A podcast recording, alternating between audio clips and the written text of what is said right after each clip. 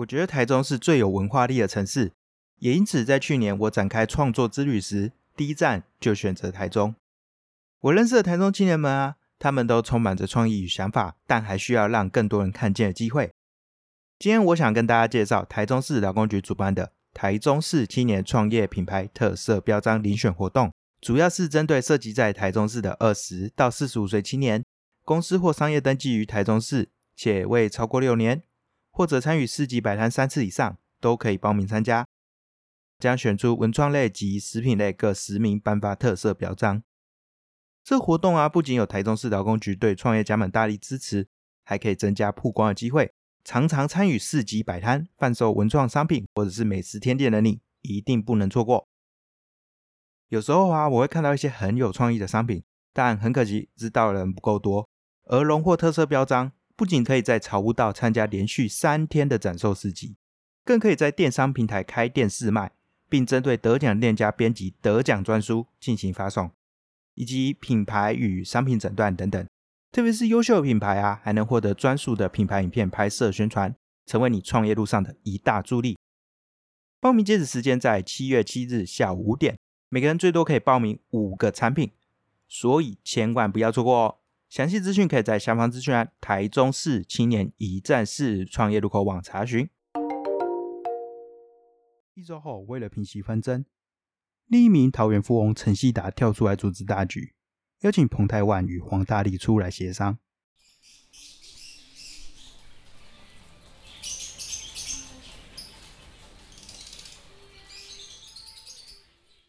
在平静的三合院中，代表两个家庭的两位青年各坐一旁。陈兴达则处在中间，不难感受到他们间的怒火。陈兴达还价道：“我看这样啊，汽水的部分还是给彭家去做。白度汽水是我在跟阿简谈，至于损失，拿彭家之前多赚那笔换吧。”我才不要嘞！谁要为了那几块米钱换掉一整个汽水市场啊？嗯，你说说看啊，这样公平吗？嗯，你说说看啊。黄大力很生气的说。本来打算要吃橘子的他，都快捏爆手中的橘子了。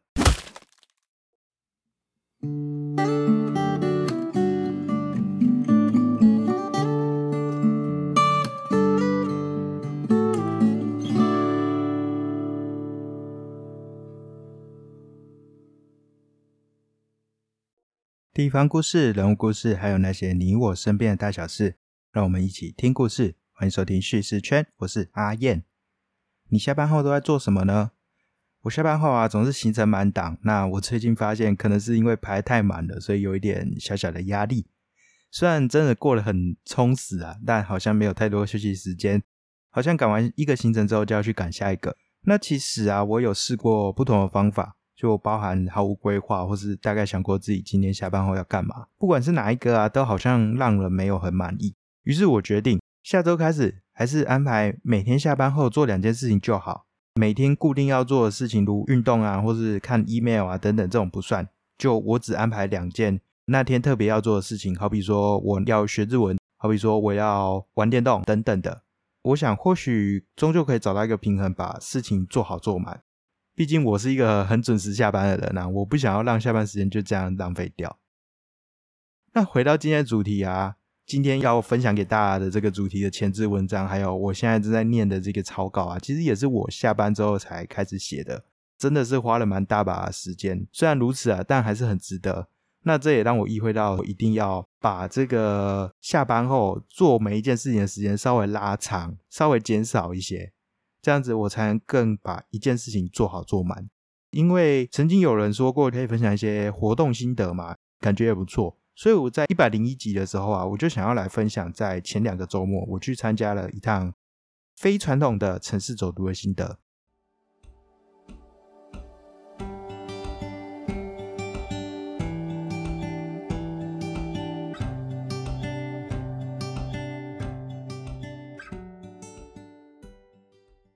对于自己从小到大走过一次又一次的街景，在每一次深度走读后。我想，我都会有一个全新的发现。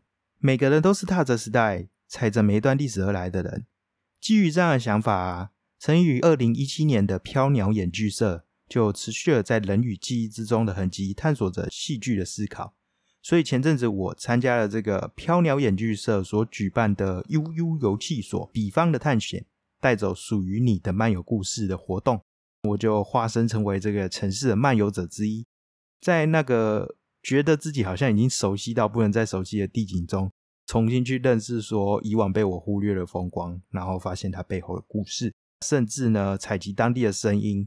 在这个漫游所得到的知识的基础上，再去创作出一段专属于自己的故事，记录下独一无二的地方记忆。这个悠悠游气所比方的探险，带走属于你的漫游故事，总共可以分成三堂课程。不过很可惜的是，第一堂课程我有事没有参加。那第一堂课主要做的事情就是大家一起去共读陈柔静的《人人身上都是一个时代》这一本书。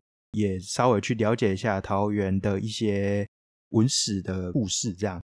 但是我还是有参加后面两堂啊。第一堂课很可惜，我那天刚好有事，所以没有参加。但第二、第三堂我一参加，就是让我真的印象非常深刻，深刻到我现在想要分享给大家。在第二堂课啊，我们一行人大概有八个参加者，我们就以桃园大庙，也就是景福宫为根据地，展开一个没有很远，但是很深度的一个行脚。走在这个大庙到近来刚开的这个米仓剧场之间啊，从这种看起来就有点呃有点陈旧的这个旧城区，去从那些好像很破旧或是看似没什么特别的建筑中，去发现说原来以前它是有存在这样的故事。接着我们就是听完这些故事之后啊，得到了一些灵感嘛，还要去从这些地点去收集一些声音。重新创造出一个属于自己的剧本。那我想要分享一下，在整趟的这样走读中，我自己印象很深刻的一些地点。在桃园的大庙，也就是景福宫旁边，有一个桃园大庙口派出所。那这个桃园大庙口派出所，其实我以前也有介绍过。这一次走读，我又认识了他的一些更有趣的故事。那这座桃园大庙口派出所，在几年前重新整修，重新对外开放。这里之所以要叫做大庙口派出所，其实就是因为它过去真的是派出所，从日治时期到民国，呃，比较早期的时候都是作为派出所使用。当时在日治时期刚盖的时候，比较特别的是啊，它的一楼是做给警察办公用的，那在二楼啊是传统的清朝留下来的这种组织，叫做保甲。他们去瞧事情的地方，这个瞧事情呢，可以从民生议题到地方的一些人们去上日文课，通通都在这里举行。如果你有实际到这个大庙口派出所二楼啊，你一定会很意外，那个空间真的没有很大，大概就是十几平不到的一个空间。据说曾经最多挤满了两百多个人在这边开会。就让人很难想象啊！你就可能想象一个国小的视听教室好了，那它的面积大概只有它的一半，然后里面要挤了两百多个人，哇，那真的是很闷呐！这个大庙口派出所，有机会的话，大家来桃园可以去走一下，它里面有展示一些呃桃园当地的曾经的历史，还有一些大庙的文化故事。哦，对，说明一下，就是开会啊，有时候他们是议决一些地方的事务，然后会去办理投票，所以蛮常在这边举行开会的。然后在大庙口派出所的门口啊，你可以看到两个图章，一个是当时保甲的这个图章，保甲的保代表了清代的保甲组织。除了保甲之外啊，你还可以看到另外一个是一条一条的线，然后中间有一条特别长，那个是。日治时期的警察旗帜，这是其实象征的清代的这种传统的保甲，跟日治时期的警察同时并存在这样的一栋建筑里面。呃，其实是放眼全台来说，也是非常特别的例子啊。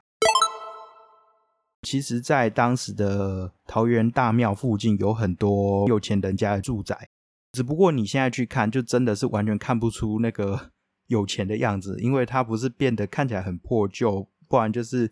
被其他的新的建案给取代掉了。那在桃园大庙后方啊，在这个永安路的路口，有一个圆柱状的黄色建筑。你如果从对侧去看的话，你可以看到它那个黄色建筑上面有什么汉堡炸鸡的一个看板。那我想那个不知道是停业多久了，因为好像从来没有看过那边真的有在营业在卖这些汉堡炸鸡。那这个地方啊，因为它的外形其实还蛮特别，就是虽然说看起来是蛮陈旧的，不过整体的外形就跟一般常见的民居有点不太一样。其实这里是过去的一个地方商人，叫做彭火树，他所开设的太一商店。那这个彭火树他开设的太一商店呢，还曾经一度作为当时的米谷配给所，因为这个重要的物资在当时物资匮乏的年代，就需要采取配给制。那曾经也被作为面粉厂，啊，后来也变成干妈店。就是这个地方啊，曾经是有住着一个呃蛮有钱的家族。那另外啊，你如果沿着永安路。走进去小巷，到了一个分叉成非常多条路，然后你可以看到在左手边有一个非常金黄的叫做泰金店的这种泰式按摩店的斜对面，有一个还蛮高的新的建案。那个建筑过去曾经是一个有钱人的住宅，叫陈希达。那这个陈希达在日治时期，就是他们陈家整个都蛮有钱的，也是有一些地方的声望，那甚至也从事一些政治的职位这样子。那这个陈基塔住宅在战后啊，就变成了所谓的正发百货。那这间百货公司上面也有影厅啊等等。不过后来就遭遇大火，一度成为传说的阴森之地。正发百货的大火真的是曾经有一代的桃园人印象非常深刻啊。然后大火过后，这里就变成一个废弃的建筑，那也传出很多有的没的阴森的故事，非常适合之后鬼月可以再来分享。那不过现在已经变成一个新的建案。另外一个我自己印象很深刻的点，就是在大庙后面走中正路直直走，可以看到右前方有一个在施工的捷运的基地，那边是过去的永和市场。不过我现在不是要讲永和市场，我要讲永和市场斜对面，呃，应该是在卖钟表的地方。它的楼上啊，你可以看到它的门面是非常的有华丽的纹饰，然后上面还有一个大大的黄，就是黄色的黄，姓氏的这个黄的字样。那每次我经过这里的时候，我就觉得很好奇，这是不是以前什么一个有钱人家的住宅之类的？后来我终于知道，原来这一栋建筑叫黄凤仪街屋，过去曾经是炼米的那个精米所，那也甚至曾经作为一个酒家，叫做第一酒家在使用。那这个第一酒家在当年啊，其实是在日治时期有桃园这个空军，呃，特别是后来的这个所谓神风特工队，他们在奔赴战场前。最后一餐聚会的一个地方，所以就真的让人很意外，说竟然这个看似不是很起眼，然后觉得让人充满疑惑的建筑，曾经存在着一个大时代下这么壮烈的一个故事啊！刚还有讲到，在现在已经变成捷运基地的永和市场，它也就正好在皇家街屋的斜对面。那永和市场它其实历史蛮久了，从日治时期就开始建了。那后来又变成一代、二代、三代，在一九七零年代啊，就建成了一个蛮高的大楼。不过很可惜的是，因为这个消防啊、建筑法规的问题，所以在二楼以上之后就弃而不用。那其实也间接决定了这栋大楼未来会被拆掉的命运。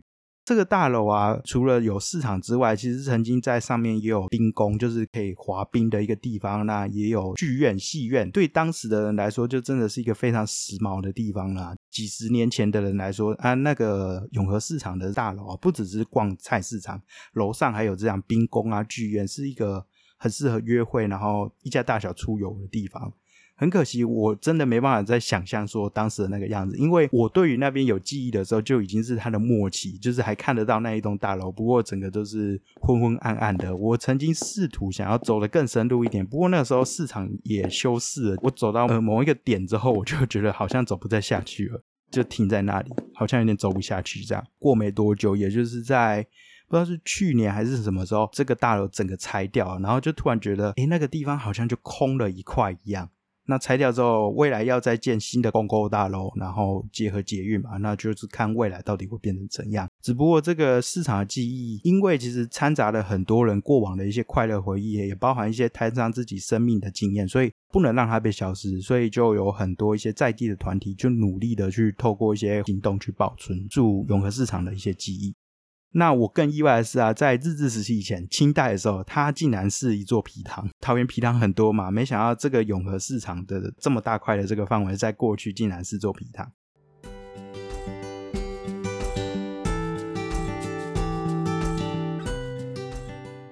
听我这样讲啊，有些人可能会觉得很难想象到底哪里在哪里。呃，你可以做的事情就是第一个打开 Google Map 跟我比对，不然另一个就是你真的实际来桃园走一次你就知道了。简单的说，你如果打开 Google Map，你先搜寻桃园景福宫大庙那一块，然后你就可以继续沿着我刚才说的那些地点，大概去了解一下它的整个这样的一个风光，整个的一个故事。如果还是不是很清楚的话，其实就看我的文章，大概就能知道。我觉得台中是最有文化力的城市，也因此在去年我展开创作之旅时，第一站就选择台中。我认识的台中青年们啊，他们都充满着创意与想法，但还需要让更多人看见的机会。今天我想跟大家介绍台中市劳工局主办的台中市青年创业品牌特色标章遴选活动，主要是针对涉及在台中市的二十到四十五岁青年，公司或商业登记于台中市且未超过六年。或者参与市级摆摊三次以上，都可以报名参加。将选出文创类及食品类各十名颁发特色表彰。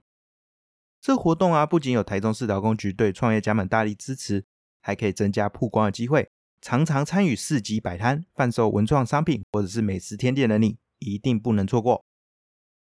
有时候啊，我会看到一些很有创意的商品，但很可惜，知道的人不够多，而荣获特色标章。不仅可以在草悟道参加连续三天的展售市集，更可以在电商平台开店试卖，并针对得奖店家编辑得奖专书进行发送，以及品牌与商品诊断等等。特别是优秀的品牌啊，还能获得专属的品牌影片拍摄宣传，成为你创业路上的一大助力。报名截止时间在七月七日下午五点，每个人最多可以报名五个产品，所以千万不要错过哦。详细资讯可以在下方资讯栏台中市青年一站式创业入口网查询。我们结束走读之后，还是又再走出去，在大雨中去收集，呃，我们觉得值得收集的声音，在这些场所中去收集它，然后把它记录下来。接下来就要用在第三堂课了。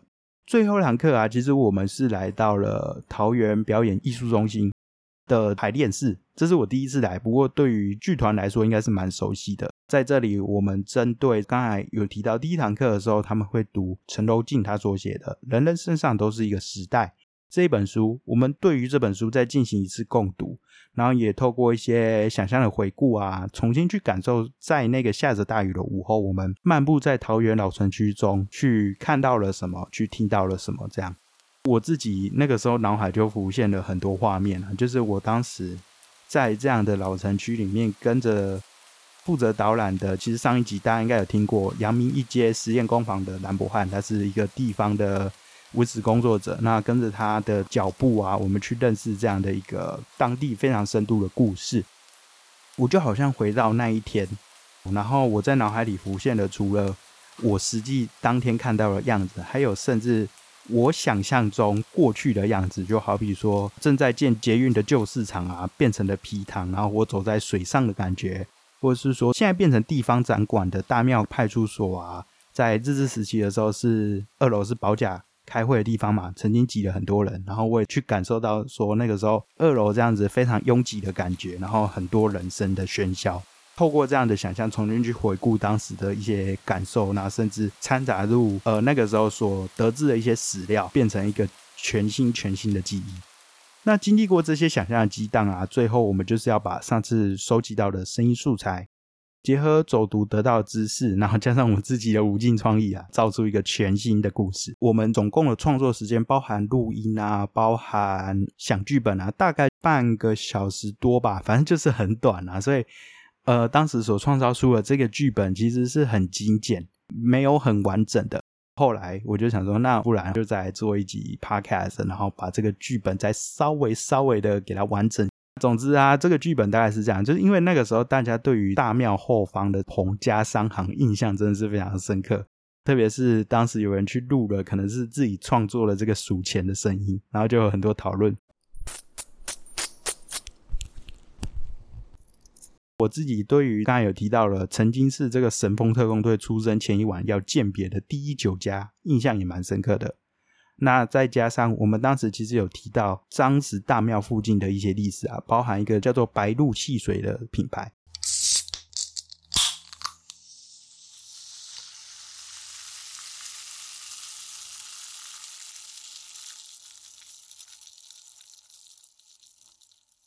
这白鹿汽水啊，它是在日治时期是一个蛮流行的一个本土的汽水品牌，是由在当时的市场附近的简家他们的工厂所生产的白鹿汽水啊。后来好像经过一连串的合并演变，到最后变成现在的维大利了，就是维大利的前身的前身的前身，可能包含了白鹿汽水，对，就是其中一部分这样。这个白鹿汽水为出发点，又想说记忆中好像是听到有说彭家有做汽水，那我们就自己帮他发明说，哎，其实彭家他们有做一个太一汽水，开始以这样的一个想象去创造桃园日治时代的乡土剧，叫做汽水世家。好，那在开始进入这个呃乡土剧之前啊，我们先来介绍一下一些角色。首先是刚才有说到大庙后面的这个彭家。那彭家除了大家长彭火树之外呢，他底下有两个儿子，这是虚构人物啊。大儿子、二儿子都是虚构的。大儿子叫做彭太义，义是那个一亿元的义，是一个守财奴。然后二儿子叫做彭太万，万就是一万元的万，他很爱钱，但不见得会守财。然后刚才有讲到第一酒家嘛，他原本叫做黄凤仪街屋，整个皇家里面啊有一个。比较突出的人物叫做黄大力，大力是那个维大力的大力，这是一个第一酒家皇家的小儿子。然后这个皇家的小儿子个性非常的冲。简单的介绍，这三个是虚构的人物。那另外还会出现的人物包含是陈希达，就刚刚有提到这个正发百货的前身是陈希达他们的住宅。那这个陈希达就是一个桃园在日治时期的一个有钱人。另外还有出现的人，包含刚才有提到的白鹿汽水的简家，虽然他们没有出现在剧情里面，但会提到他们的白鹿汽水成为这个剧情的关键。最后还有一个人物叫做阿汉，那这个阿汉是带着朋友玩桃园的在地知识红。接下来就让我们进入这个呃不是很成熟的剧本，就想要分享给大家我们当时创造出来的东西。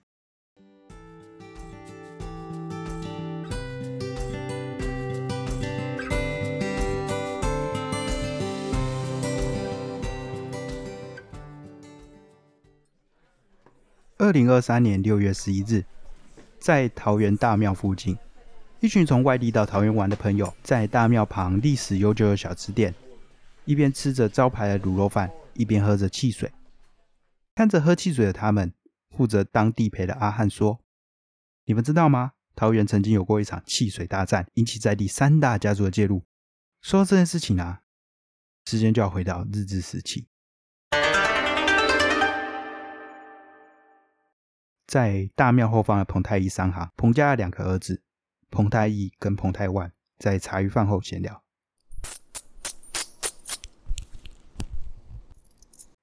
一边把玩铜板的彭太义一边这么说：“这些日子，我们新开发的汽水生意卖得很好，赚了很多钱呐。”爱钱如命的二儿子彭太万听到这件事情，立刻提出计划很久的野心。真日市场开发很多新店面，不然我们就趁这个机会打入永和市场吧。同一时间，在不远处的第一酒家，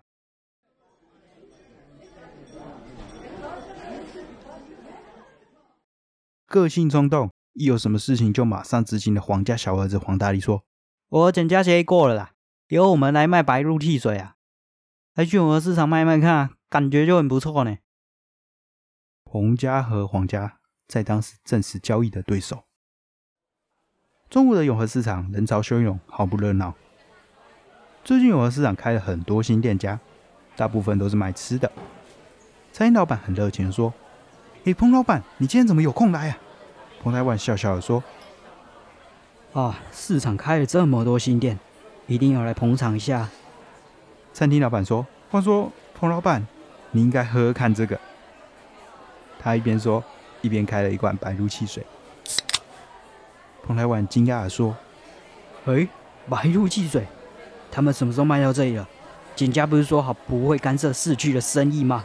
餐厅老板满是疑惑的说：“这是第一酒家皇家托尔卖的，他们最近开始代理简家白露汽水的经销生意，说要让整个桃园都喝他们家的汽水。”彭老板听到一脸不可置信，因为在这之前，第一酒家还在用太一汽水。此时此刻，市场的角落传来争执声。听说是黄家小儿子因为汽水的事情跟彭家底下的人吵了起来。几天后，甚至演变成两个家族下人的大规模冲突。一周后，为了平息纷争，另一名桃园富翁陈希达跳出来组织大局，邀请彭泰万与黄大力出来协商。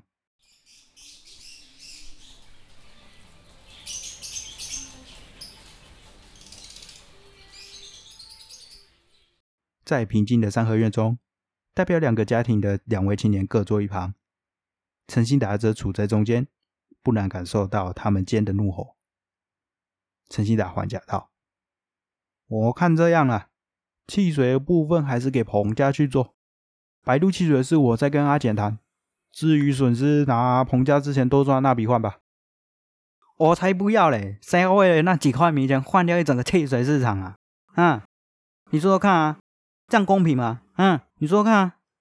黄大力很生气的说：“本来打算要吃橘子的他，都快捏爆手中的橘子了。”听到这句话，陈希达站了起来，口无有力的说：“那不然这样啊，我们照老规矩，去大庙口警察局二楼召开保甲会议，请大家投票，这样你们都没意见了吧？”一片热心的保甲召集乡亲父老，在大庙口派出所二楼热热闹闹的进行投票，在那时其是最公正的结果。最后，不论是谁赢得了这场永和市场汽水之战，两家汽水品牌都没人留之先进。